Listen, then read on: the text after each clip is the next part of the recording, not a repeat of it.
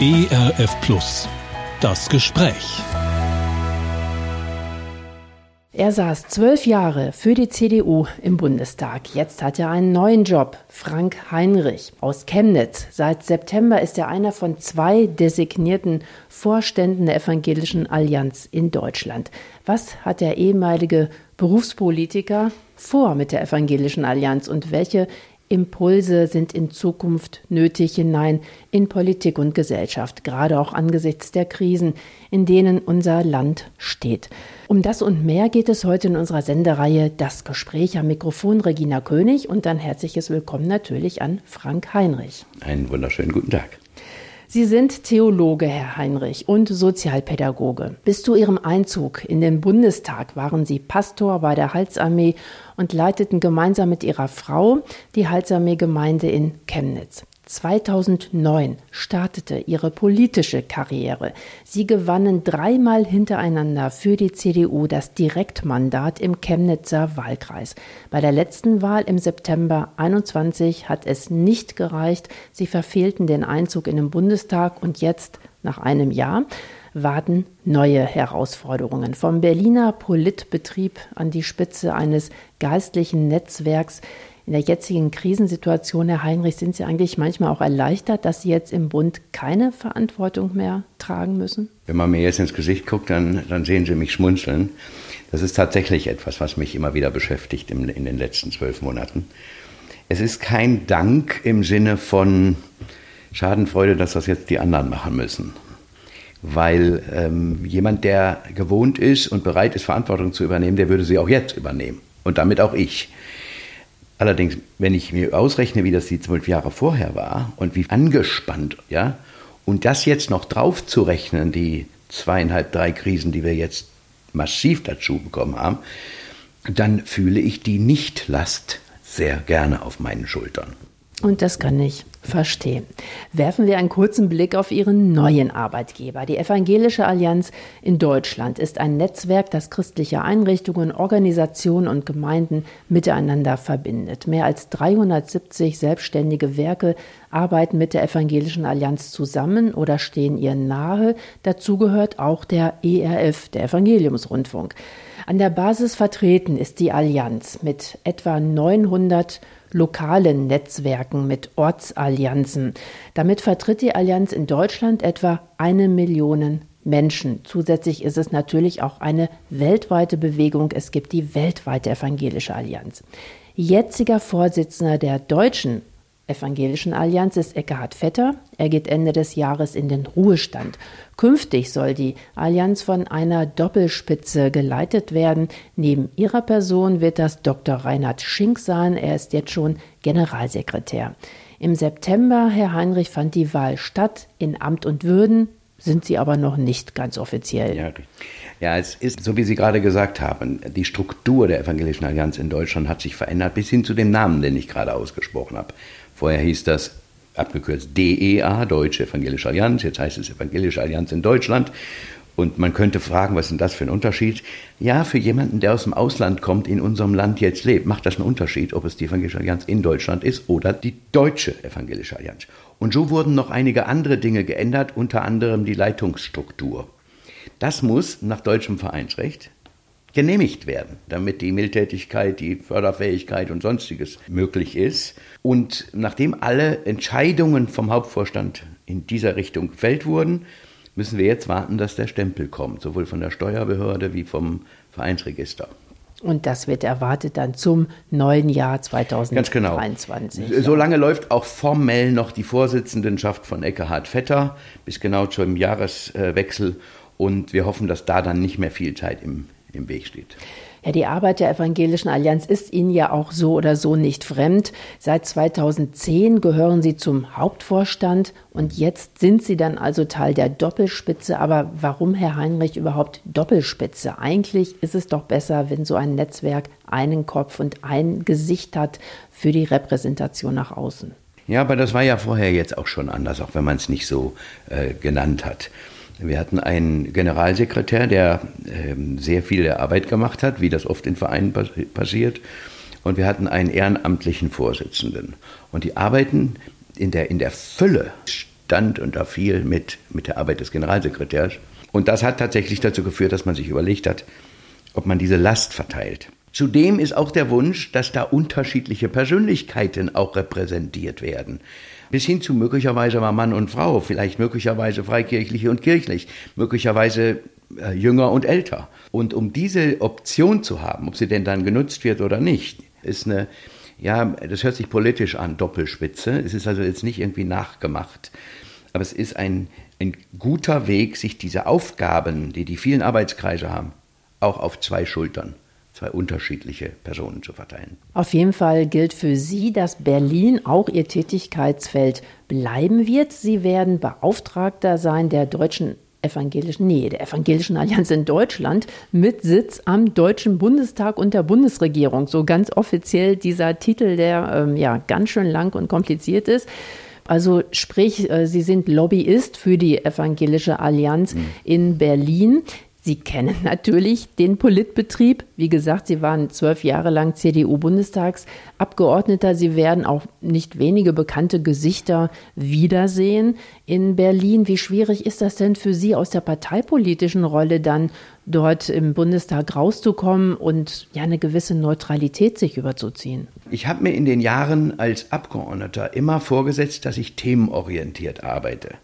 Das war auch bei den, den, den Themen, die ich aus der Heilsarmee kannte, Menschenrechte und Soziales, war das nicht so schwer, weil da meistens parteiübergreifend die Themen ähnlich wahrgenommen wurden. Und ich habe immer versucht, so gut wie möglich äh, den Themen gerecht zu werden und nicht nur in Anführungsstrichen meiner Partei gerecht zu werden. Trotzdem gibt es Partei- und Fraktionsdisziplin. Das stimmt und da bin ich hin und wieder bei manchen Themen, wo ich dann mit Gewissen und Glauben nicht klarkam, ähm, habe ich auch anders abgestimmt. Das darf natürlich nicht jede dritte Woche passieren, das ist auch klar, sonst müsste man mich fragen, was machen Sie überhaupt in der CDU? Aber ich habe tatsächlich auch beim Ausstieg das Kompliment sowohl aus meiner Partei als auch von Vertretern anderer Parteien bekommen, dass ich mich an der Stelle nicht sauber nach Partei, sondern eher nach Inhalt und Klarheit und doch Treue zu meinem, meiner Herkunft. Ich bin geprägt vom Gebetsfrühstück und dort spielt einfach die Partei gar keine Rolle. Das heißt, wenn ich jetzt auftrete, habe ich zumindest die Chance, erstmal als Frank Heinrich, als natürlich ehemaliger CDU-Abgeordneter, aber jemand, der schon in der Zeit jetzt quer über die Fraktion bekannt war, als jemand, der aus dem evangelisch-freikirchlichen Bereich kommt. Was haben Sie sich vorgenommen in Ihrer neuen Rolle als Beauftragter der Evangelischen Allianz? Da Uwe Heimowski diese Arbeit ja wundervoll gemacht hat und auch wirklich eine Stimme der Evangelischen Allianz in Deutschland gegeben hat, vor der Öffentlichkeit, vor der politischen Öffentlichkeit. Werde ich jetzt nicht so tun, als A könnte ich das besser oder B, ich müsste jetzt nicht noch lernen, wie diese übersetzt gehört, diese Stimme. Ja, Uwe Heimowski ist der jetzige Beauftragte ja. am Sitz des Deutschen Bundestages und der Bundesregierung und er wird diesen Job noch bis Ende des Jahres ausfüllen. Er wird sogar noch bis äh, drei bis sechs Monate länger haben. Nicht nur bis Ende des Jahres. Okay. Ja. Danke. Und da werde ich mich erstmal einarbeiten. Ich werde lernen, ich werde gucken, wer kann besser schreiben als ich. Ich kann vielleicht mit dem Mund gut formulieren, aber lange noch nicht das verschriftlichen. Und da bin ich gespannt drauf.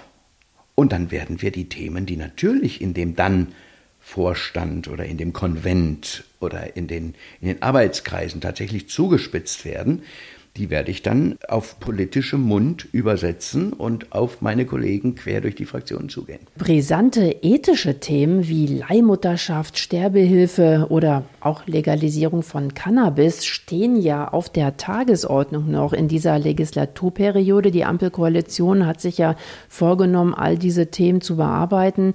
Klar, Sie sind jetzt noch nicht in diesem äh, Job drin des Lobbyisten der Allianz, aber was denken Sie, wird es zu all diesen brisanten ethischen politischen Themen, die jetzt ja auch überlagert werden von den akuten Krisen, wird es dazu Stellungnahmen der Evangelischen Allianz geben? Ich weiß nicht, ob Lobbyist in dem Fall das richtige Wort ist, weil wir wirklich Stimme geben wollen denen, die nicht so laut gehört werden, wie wir finden. Und wenn wir eine Million Menschen sind, die möglicherweise in diesem Bereich sind, ist diese Stimme nicht in diesem Maß bis dato wahrgenommen. Und diese Themen, da müssen wir dann gucken. Gibt es überhaupt unter uns Einigkeit, eins der Hauptthemen der Evangelischen Allianz? Und wie können wir das dann, wie ich weiß als Politiker, man muss zuspitzen oder nicht zuspitzen im Sinne von scharf machen, aber zumindest runterbrechen auf die drei wichtigsten Punkte. Nur dann kann eine Botschaft tatsächlich Gehör finden und verhaften und dann kann man auch noch mal mehrere Punkte vielleicht ansprechen. Aber gerade bei Leihmutterschaft, ne, das ist sehr stark, wird das auch missbraucht und hat sehr stark auch mit dem Menschenhandelsthema an manchen Stellen zu tun, was ich ja durch den Verein Gemeinsam gegen Menschenhandel seit Jahren mache. Und das ist mir sogar schon angetragen worden. Haben Sie denn überhaupt den Eindruck nach Ihrer jahrelangen Erfahrung in Berlin im Bundestag, im Parlament, auf den Fluren und Gängen dort, haben christliche Stellungnahmen überhaupt eine Bedeutung heute noch? Denken Sie, Sie können es überhaupt schaffen, sich Gehör zu verschaffen? Das gar nicht versuchen hieße, sich damit zufrieden zu geben, dass es ohne unsere Stimme auskommt. Und daran glaube ich gar nicht. Und dann gibt es immer noch das, wie gut macht man es und welcher Teil wird wahrgenommen, wenn er denn dann kommuniziert wird. Und da sehe ich, an manchen Stellen sagen sich Leute, nee, Mülleimer, das wird, passt nicht in ihr System, in ihr vielleicht parteipolitischen Hintergrund. Und andere nehmen es sehr gerne als Argument. Und wie viel das dann ist, das ist, hat wirklich mit der Güte mit der Aktualität zu tun und mit dem, wie, äh, wie in dem Moment die Rezeptanz, die, die Bereitschaft der jeweiligen ist. Und da verspreche ich mir viel von. Jetzt haben wir ein paar ethische Themen angerissen, die noch auf uns zukommen werden in den kommenden Jahren. Überlagert, wie gesagt, wird alles von der Krise und das ist ja auch klar. Also wir haben eine Inflation von 10 Prozent, wir stecken in einer Gasbeschaffungskrise, wir sind in der Energiekrise und die Proteste auf der Straße werden immer lauter, auch gerade im Osten Deutschlands, auch in Sachsen, wo Sie leben. Wie gesagt, Sie kommen aus Chemnitz. Befürchten Sie denn, Herr Heinrich, als ehemalige Politiker und auch als jemand, äh, der in Verantwortung bald steht für ein großes evangelisches Netzwerk, tatsächlich Unruhen auf der Straße oder ist das alles Schwarzmalerei? Naja, Schwarzmalerei ist es dann, wenn man mit dem Allerschlimmsten rechnet, also ne, kalkuliert. Man muss vorbereitet sein, dass ein gewisses Maß an Unzufriedenheit stattfindet. Wir sind in, Deutsch, äh, in Europa als Deutsche nicht unbedingt dafür bekannt, dass wir die Ersten sind, die auf der Straße sind. Ähm, das hat in den letzten zweieinhalb, drei Jahren zugenommen. Und dazu kommt, ich werde immer auch Demonstrationen zum Beispiel verteidigen. Ja, das ist ein gutes Recht. Trotzdem muss man sich dann fragen, inwiefern wir, als Christen in dem Fall auf der einen Seite und als Gesellschaft äh, darüber hinaus, inwiefern wir auch auf einem Niveau miteinander demonstrieren und ob das angemessen ist. Rechnen tue ich damit nicht. Ich kalkuliere ein, dass es die eine oder andere schwierigere Situation auch auf den Straßen gibt. Aber einen Schwarzmaler würde ich sagen, sorry, da kennst du unsere Geschichte zu wenig. Und existenziell wird es für viele, aber noch lange nicht für alle und damit für die ganze Gesellschaft. Als Halsarmee-Offizier waren Sie natürlich nah dran, auch an den sozialen Brennpunkten. Nun zwölf Jahre Bundestagsabgeordneter, jetzt ein Jahr erstmal Orientierungsphase. Haben Sie denn jetzt den Eindruck, dass Sie noch Tuchfühlung haben mit den Menschen, die sozial schwächeren Hintergrund haben, die wirklich jetzt Angst haben um ihre Existenz? Gut, das kann ich jetzt behaupten, so leichtfertig, aber ich bin weiterhin Vorsitzender von fünf verschiedenen Vereinen ich leite einen Verein in Chemnitz, äh, Haus Kinderland, Perspektiven für Familien. Und da kriege ich natürlich mit, was da passiert. Bis hin auch natürlich, was in meinem familiären Umfeld der eine oder andere auf einmal eben anders einkauft.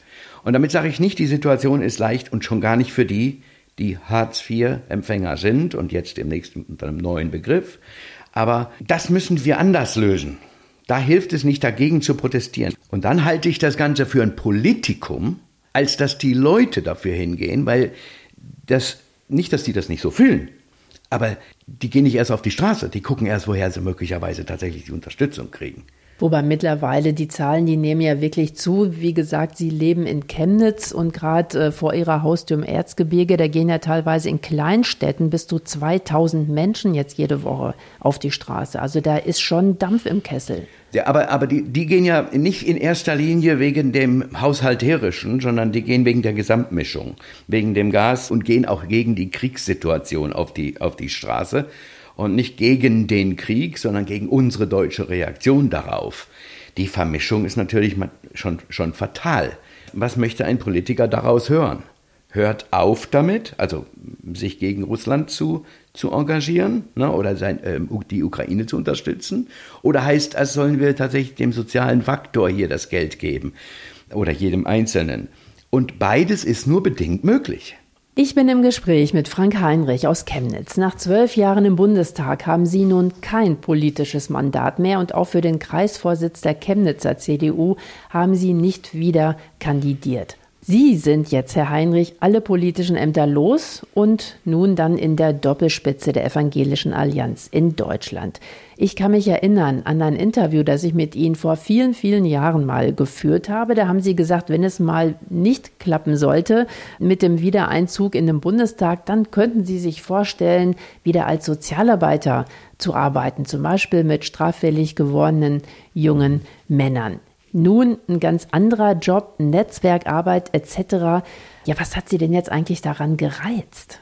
Naja, das ist eine Mischung zwischen dem, dass Leute mich gefragt haben und gesagt haben, könntest du deine Gaben der letzten Jahre, und zwar sowohl der letzten zwölf als auch der zwölf davor, als heilsamer Offizier hier einbringen. Und das Zweite ist tatsächlich, dass ich gesehen habe, ich habe ich hab eine Sehnsucht danach, dass Leute sich über diesen gemeinsamen Kern, diesen wie vor kurzem jemand gesagt hat, es ist nicht der kleinste gemeinsame Nenner, auf dem wir uns da irgendwie einigen, sondern der große gemeinsame Auftrag oder der größte gemeinsame Auftrag.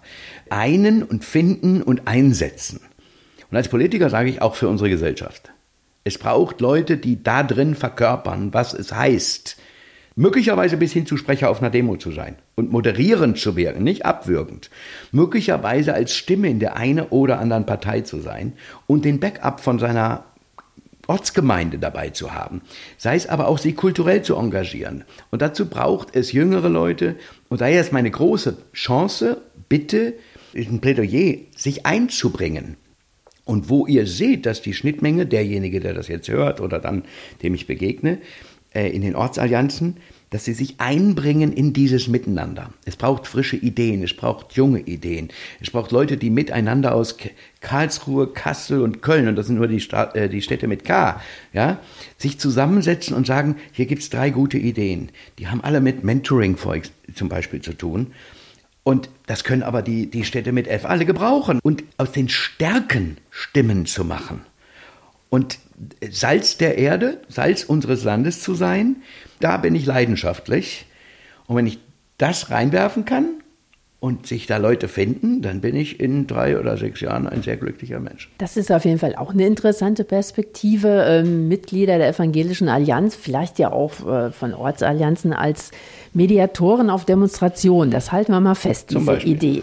Herr Heinrich, ich kann mich aber noch an ein anderes Interview mit Ihnen erinnern. Da ähm, haben Sie betont, wie schön das ist als Bundestagsabgeordneter, dass man nicht nur stundenlang auf Sitzungen zusammen irgendwas bespricht, sondern auch Entscheidungen trifft und diese Entscheidungen auch sogar relativ schnell umgesetzt werden soll. Und das sei ganz anders als in vielen christlichen Gremien. Nun, haben Sie ja eigentlich als Vorstand der Evangelischen Allianz in Deutschland äh, gar keinen direkten rechtlichen Einfluss auf irgendeine Organisation, die zur Allianz gehört, denn alle Werke und Institutionen, die sich zur Allianz rechnen, sind ja selbstständig und äh, sind äh, gar nicht gebunden an das, was sie sagen. Wie kommen Sie denn dann in Zukunft, ich sage jetzt mal in Anführungsstrichen, mit diesem Machtverlust klar? Ja, ich bin, ich habe mit Macht immer, immer äh, eine, eine große innere Auseinandersetzung gehabt. In Deutschland spielt das Wort Macht ja eher eine negative Rolle. Aber man braucht Macht, um etwas zu bewegen. Deshalb braucht man Wählerstimmen in der Politik. Also von den 300 x Werken, die der Evangelischen Allianz sich zugehörig fühlen, sind ja auch sehr viel sozialtätige Werke. Ne? Dieser eine Schwerpunkt der Evangelischen Allianz in Deutschland oder auch weltweit ist ja äh, in Wort und Tat das Evangelium zu übersetzen. Da fühle ich mich als alter pudelwohl. Und wenn ich jetzt allerdings selber nicht die Entscheidung habe, außer die, welche Themensetzungen vielleicht zentraler sind, immer in Absprache mit, mit den Gremien, welche Botschaften ich möglicherweise bei einem Gemeindebesuch mache. Ich kann nur andere zu Entscheidungen auffordern. Ich kann nur Plädoyer sein. Ich glaube nicht, dass das keine Macht ist, weil ich Schwerpunkt setzen darf. Aber tatsächlich Entscheidungsgewalt habe ich so gut wie keine, was aber, nicht unbedingt schlimm sein muss. Aber die Macht des Wortes. Ja, Sie haben das vorhin ja schon angesprochen. Herr Heinrich, die Evangelische Allianz äh, hat große Strukturreformen in Angriff genommen. Erste Schritte sind gegangen mit Entscheidungen. Also ein großer Veränderungsprozess steht da bevor. Alles soll in der Struktur schlanker und agiler werden. Aber zunächst klingt das ja erstmal nach extremer Selbstbeschäftigung. Naja, es war eine Art Selbstbeschäftigung, weil wir vorher ähm, in der Nicht-Selbstbeschäftigung auch nicht frischer, moderner und weltaufgeschlossener geworden sind. Viele haben gesagt, und das konnte man oft in Zahlen in den Allianz-Gebetswochen nachlesen, in den 900 Orten, das war männlich und alt. Nicht nur, und es gab Bewegungen, und da ist immer die Frage, inwiefern hat jemand evangelische Allianz gelebt, war aber der Name gar nicht drauf. Aber ich sehe tatsächlich in einem Prozess der letzten drei Jahre, man hat sich drei, drei, Jahre beschäftigt mit Ortsallianzen, mit Vertretern und gesagt, wie können wir das so machen, dass wir in der Zukunft weit durchlässiger sind. Und durchlässig heißt dann nicht, dass dann keine alten weißen Männer mehr dabei sind, sondern dass jeder ähnlich gut mit einer mit einem Vorschlag in einer Arbeitsgruppe durchdringen kann und nicht, man muss sechs Jahre für den Hauptvorstand äh, gewählt sein oder berufen sein, und, und der ist der Filter für gute Ideen. Sie haben vorhin gesagt, die Evangelische Allianz war männlich und alt. Jetzt wird sie auch weiblicher. Man spürt ja sowas sogar mhm. wie Frauenpower in der Evangelischen Allianz. Denn zwei wichtige Leitungsposten werden jetzt von Frauen besetzt. Die Sprecherin der Mitgliederversammlung wird Daniela Knaut sein und die Sprecherin des Konvents, äh, Pfarrerin Maike Sachs. War das jetzt eine ganz bewusste Entscheidung, soll die EAD weiblicher werden? Ja, das hat, hat mit weiblicher werden zu tun, aber nicht mit, äh, wir machen jetzt hier eine Quote auf. Das wäre jetzt wieder so ein politisches Instrument. Die beiden Sprecherinnen sind gewählt, immer noch mit dem Slash, dass man natürlich wartet, bis der Stempel dann draufkommt. Und formell ist es sogar so, dass die eine der beiden Damen unsere Chefin ist. Ja, wir müssen sehr vieles umsetzen. Also die Chefin der Doppelspitze. Genau, von, von diesem Vorstand. Da spiegelt sich ein bisschen von dem vorher wieder dass im Ehrenamt das letzte Wort ist. Und ja, das ist ein Suchen danach. Und jetzt kann man in einem Arbeitskreis mitarbeiten oder in einem, wie wir im Osten ja uns fröhlich daran erinnern, an einem runden Tisch mitarbeiten zu einem Thema und muss nicht gleich sechs Jahre investieren, sondern thematisch, konkret an meinen Kompetenzen und ich muss nicht alles wissen. Wie laufen dann die, die Informationswege? Wie kann ich das verstehen? Wenn ich jetzt, was weiß ich, in Gelsenkirchen lebe oder in Bautzen und habe eine gute Idee, wie ich Gemeinde voranbringen kann. Sie glauben tatsächlich, dass äh, meine Idee schneller nach oben durchdringt und dadurch auch eine breitere Ver äh, Verbreitung äh, findet, als das in den vergangenen Jahrzehnten der Fall gewesen ist. Das können wir jetzt nur hoffen, dass wir das bestmöglich übersetzen und die Chance besser wird. Also erst ist es unsere Aufgabe, das wie jetzt auch in dem Interview möglich, ein Plädoyer auszusprechen, was ich hiermit tue, sich mehr zu beteiligen oder mehr im, nicht im Sinne von Masse, sondern in konkret. Und wenn jemand sagt, Mensch, wir sehen in unserer Gemeinde eine Riesenchance mit diesem Projekt oder gibt es andere, die hier schon weiter sind, dann gibt es direkt E-Mail, Kontakt oder sowas mit einem unserer drei, vier Leute. Ist das ein politisches Thema, ist gleich Uwe Amowski oder dann später ich aber eine Idee. Und dann die Frage, kann derjenige auch einmal im Vierteljahr bei einer Zoom-Konferenz und einmal im Jahr möglicherweise bei so einem runden Tisch vor Ort. Kann man ja dann miteinander ausloten. Da ist noch keine große Verpflichtung drin, aber wir würden gerne, also vielleicht kennt der eine oder andere das Bild vom, vom Märchen Sterntaler, ne? Wir würden gerne diese Schürze ausbreiten, um all das, was da fällt an Ideen, an göttlichen Ideen, einzusammeln und zu sortieren. Und damit sagen wir nicht, was nicht passt, sondern wir prüfen miteinander in dem Filter auch von Konvent, was müssten wir zuerst machen.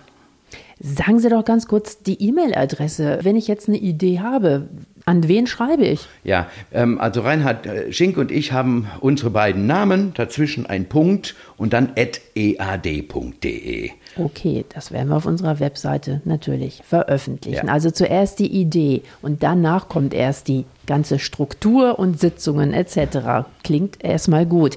Struktur klingt nämlich erstmal wirklich langweilig. Ich, ja. Jetzt werden wir trotzdem mal ganz kurz nur zwei Begriffe klären zur Reform jetzt, die die Evangelische Allianz anpackt. Mitgliederversammlung und Konvent. Ich gebe Ihnen jetzt 30 Sekunden, wenn Sie in 30 Sekunden jetzt kurz erklären, was ist neu an dieser Mitgliederversammlung und wozu ist die dann da? Denn diesen Hauptvorstand wird es ja nicht mehr geben. Der Hauptvorstand hat sich vorgenommen, sich selber runterzubrechen auf ein 15-köpfiges Gremium, was sozusagen die Vereinsversammlung ist. Jeder Verein muss ja zwischen sieben und acht Leuten und dann aufwärts haben, um dann runterzubrechen, wie werden die Finanzen geregelt und sowas. Da wird die Arbeit, die Vereinsarbeit gegliedert.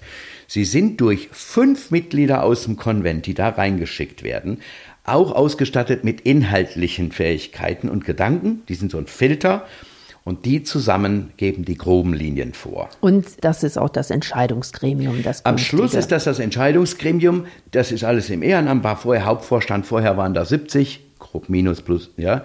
Jetzt sind das 15. Und wir kriegen dadurch als Vorstände, Reinhard Schenk und ich, natürlich die Freiheit, das zu koordinieren. Wir sind selber nicht Mitglieder des Gremiums, sondern Übersetzer. Nach innen dann weiter einen und nach außen tatsächlich kommunizieren und, und repräsentieren. Neu entstanden ist dieser Konvent. Da sitzen dann tatsächlich wieder etwa 70 Leute drin, die inhaltlich arbeiten. Die miteinander genau dieses Mitdenken machen, dieses Repräsentieren ist es, ist es dann wahrscheinlich weniger. Man muss auch nicht jedes Thema vollkommen abdecken dabei, aber aufnehmen, und da sitzen viele Leute aus den vielen ähm, Werken, NGOs sagt man heutzutage, Verlagen, ähm, Gemeinden drin. Und da versuchen wir eine gute Ausgeglichenheit zu finden. Auch da wäre es gut, wenn es jünger und weiblicher und internationaler repräsentiert ist. Aber die, würde ich sagen, sind eine Art Filter für all das, was in den Arbeitsgruppen passiert. Und auch die Ausstattung der Arbeitsgruppen. In den Arbeitsgruppen und, und äh, runden Tischen sollen Leute von dem Konvent drin sitzen. Denn sonst macht es ja keinen Sinn. Dann müsste es ja zweimal, würde es ja zweimal gedacht ja, also als Multiplikatoren dann genau. natürlich auch. 1846 startete die weltweite Bewegung der Evangelischen Allianz als Einheitsbewegung. In den vergangenen Jahren hat die Allianz in Deutschland allerdings eher Schlagzeilen gemacht wegen Streitigkeiten und Richtungskämpfen. Was muss sich da grundsätzlich ändern? Wir haben jetzt ja schon viel von Einheit gesprochen. Ist die durch diese Strukturreform auch ein Stück, denken Sie, ähm, wiederhergestellt oder brodelt es in Wirklichkeit doch noch so richtig kräftig unter der Decke? Ja, wiederhergestellt hieße ja, dass vorher was kaputt war, was nur durch Struktur wieder ganz ist. Das ist ganz sicher nicht so. Also so viel können Strukturen nicht hergeben. Die können die Chance auf Verbesserung geben. Ich nehme es auch nicht als so schlimm wahr. Allerdings, eine Einheit muss das Ganze repräsentieren. Sonst ist es keine Einheit, ganz egal wie viel Streit. Übrigens, Streiten ist ja als solches, sagen wir auch als Politiker, ne? ist ja als solches nicht das Schlimme. Die Frage ist, in welchem Geist man miteinander ringt und mit welchem Ergebnis dann man gemeinsam dann nach vorne geht. Wie zum Beispiel dann mit Mehrheitsentscheidungen. Und da ist es ja, das ist das Schöne an der Evangelischen Allianz, dass man da nicht als Werke immer einen Check hinter jede Entscheidung macht, sonst kommen wir am Schluss nur raus beim kleinsten gemeinsamen Nenner sondern ein Miteinander übersetzen. Wie kann, können wir miteinander Evangelisation nicht nur definieren, sondern leben? Und dann Köln, Kassel und Karlsruhe anders. Aber der Geist kann miteinander passieren. Diese Gebetswoche ist ein Symbol. Und wenn dann allerdings nicht jüngere die Allianz-Gebetswoche. Die Allianz-Gebetswoche. Mhm. Aber wenn dann nicht junge, weiblichere und mehr Leute auch aus ausländischen zugezogenen Mitbürgern äh, dabei sind, dann ist das Ganze nicht repräsentiert. Da ist oft mehr Leben drin, als formell, in zumindest der alten Struktur, repräsentiert wurde. Und darin sehe ich eine Riesenchance. Welche Themen wollen Sie in, in den kommenden Jahren nach vorne bringen? Was sollte der Evangelischen Allianz am Herzen liegen? Naja, ich habe ja vorhin in einem, in einem Nebensatz gesagt, nach innen einen, und damit meine ich eben nicht den kleinsten gemeinsamen Nenner, sondern den größten gemeinsamen Auftrag. Wenn wir verstehen, dass wir eine neue Sprache brauchen miteinander, und da muss wiederum nicht jede Gemeinde die gleiche brauchen, wie können wir Salz sein? Das habe ich bei mir übersetzt mit Politiker werden. Ja, oder hat sich darin niedergeschlagen. Das kann bei jemandem auch sein, dass er einen von sieben Abenden die Woche nicht in die Gemeinde geht, sondern im, im Kegelclub den Kassierer macht weil er auch gerne kegelt.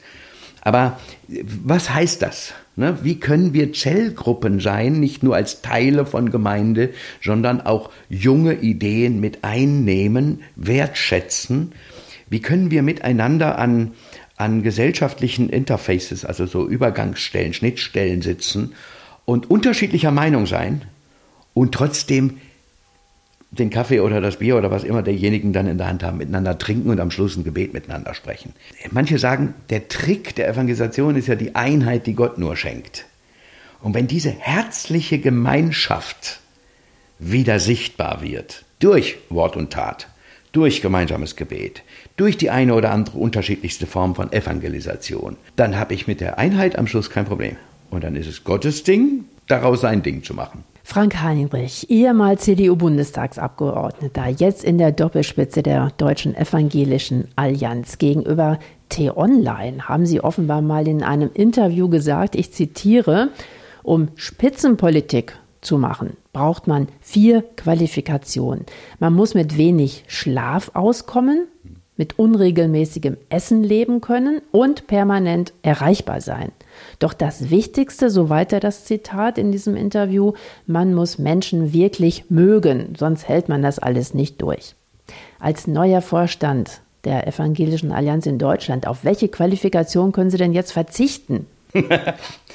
ich glaube, ich kann auf keins verzichten. Gestern Abend, ähm, auch wenn ich noch nicht in der Evangelischen Allianz äh, der Vorstand bin, bin ich von einem Termin, der damit zusammenhing, äh, unterwegs gewesen und äh, bin einfach erst um sehr spät nach Hause gekommen, plus Stau und alles. Und dann habe ich zu Hause erst gemerkt, oh, du hattest ja auch kein Abendbrot gehabt. Das heißt, diese Herausforderungen, die werde ich ein gewisses Maß trotzdem haben, aber nicht in dieser Abfolge und Geschwindigkeit. Ob die Arbeitsstunden geringer werden, das werde ich rausfinden.